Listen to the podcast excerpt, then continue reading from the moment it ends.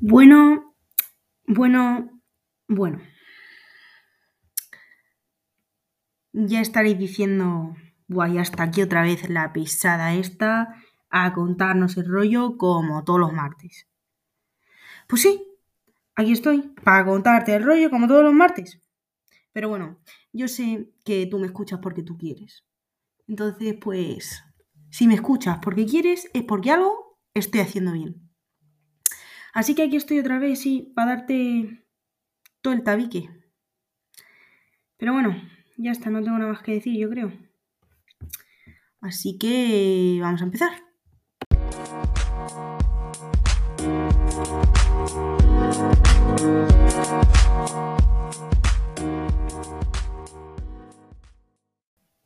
Güey, pues ya estoy aquí otra vez.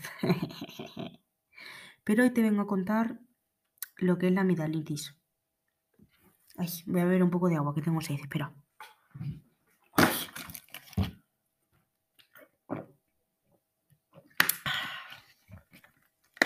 Qué rico. Bueno, lo que estaba diciendo. Que voy a explicarte lo que es la amigdalitis. Bueno, solo si me lo preguntas. Ah, que ya sé que sí, que me la estás preguntando. La amigdalitis es la inflamación de las amígdalas, dos masas de tejido de forma ovalada situadas en ambos lados de la parte posterior de la garganta. Vamos, dos círculos ahí en medio de la garganta, que ni pinchan ni cortan. Los, signos y los síntomas de la, de la amigdalitis comprenden la hinchazón de las amígdalas, dolor de garganta, dificultad para tragar y sensibilidad de los ganglios linfáticos al lado del cuello. Vamos, que se te pone en la garganta como si fuera una bota. Y ahí por, por ahí no entra ni comida, ni bebida, que no entra nada. Ya te lo digo yo.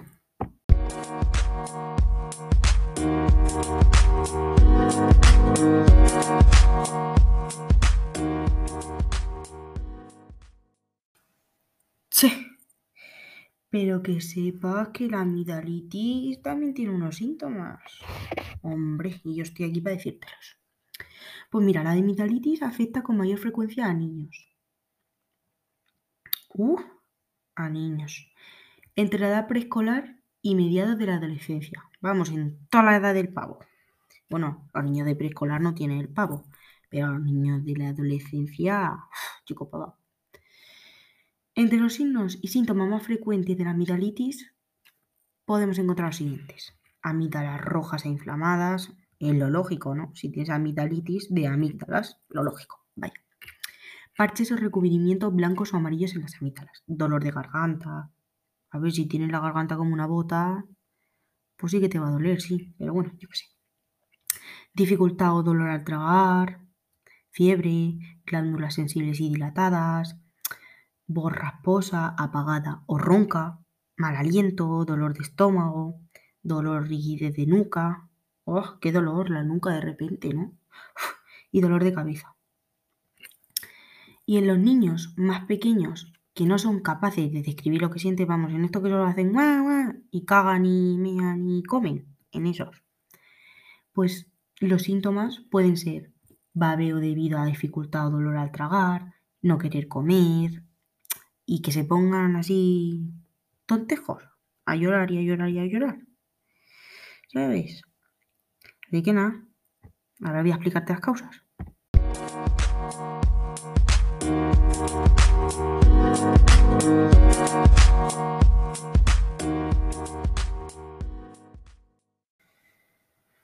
Ay, pues la mayoría de las veces la amigdalitis es causada por los virus comunes, pero una infección bacteriana también puede ser la causa.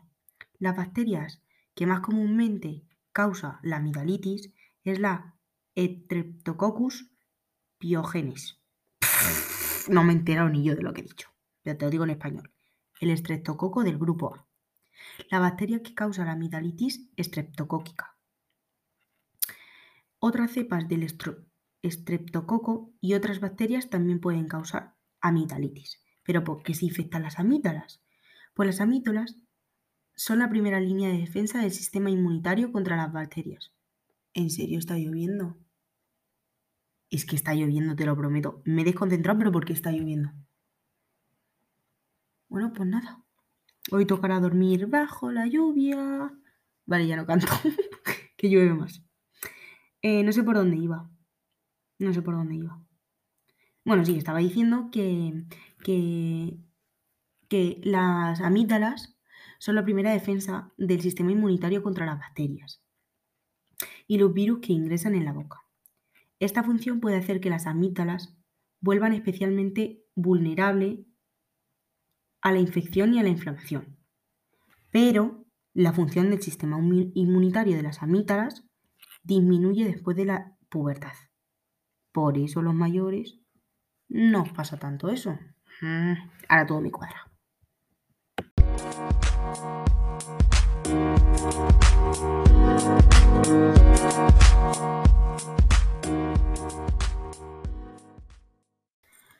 Y ya por último, para no darte más la tabarra, te voy a decir cómo puedes prevenir la amigdalitis. Hmm. Los gérmenes que causan las anginas, a las anginas o la amigdalitis, ¿vale? Son contagiosos. Por lo tanto, la mayor prevención es tener hábitos de higiene. Vamos, que le digas a tu hijo que se lave las manos, sobre todo frecuentemente, y después de ir al baño y antes de comer. Evitar compartir alimentos, vamos, es que eso se da por supuesto, además, qué asco, no. Reemplazar el cepillo de dientes después de recibir un diagnóstico de anginas es lógico, porque si se pegan, muchacho, no te vas a lavar los dientes con el mismo que has tenido antes. Si es lógico. Así que para ayudar a tu hijo a prevenir la propagación de una infección bacteriana o viral a otras personas, cuando lo tenga, déjalo en tu casica, que así no se lo pega a nadie. También pregúntale a tu médico cuándo tu hijo puede volver al cole. Y enséñale, sobre todo es que esto es lo más importante, enséñale a tu hijo a que tosa o estornude en un pañuelo de papel, o cuando sea necesario en la parte interna del codo. Y también, vamos, esto es importantísima, enséñale a tu hijo que se lave las manos después de comer, o sea, perdón, me habéis concentrado, que se lave las manos después de estornudar o toser. Vamos, que eso lo hacemos bien pocos, pero yo que sé. Pero bueno, ya está. Eso es que eso es muy importante para prevenirlo, ¿eh?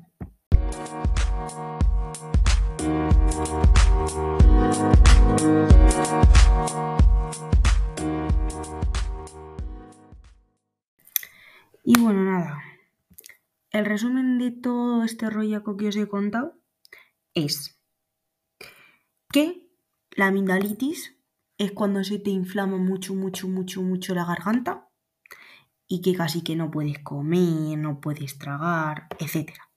Y que es contagioso. Entonces, porfa, vamos a cuidarnos un poquito y a cuidar a los demás, ¿vale? Venga, un psico.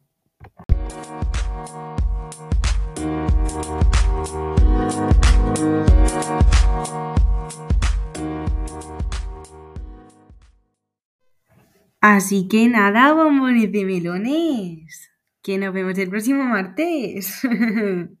que no te lo estás creyendo, pero que el próximo martes voy a subir otro. Así que nada, ya en serio, nos vemos el próximo martes, porfa. No me abandonéis. Vale, un besico. Adiós.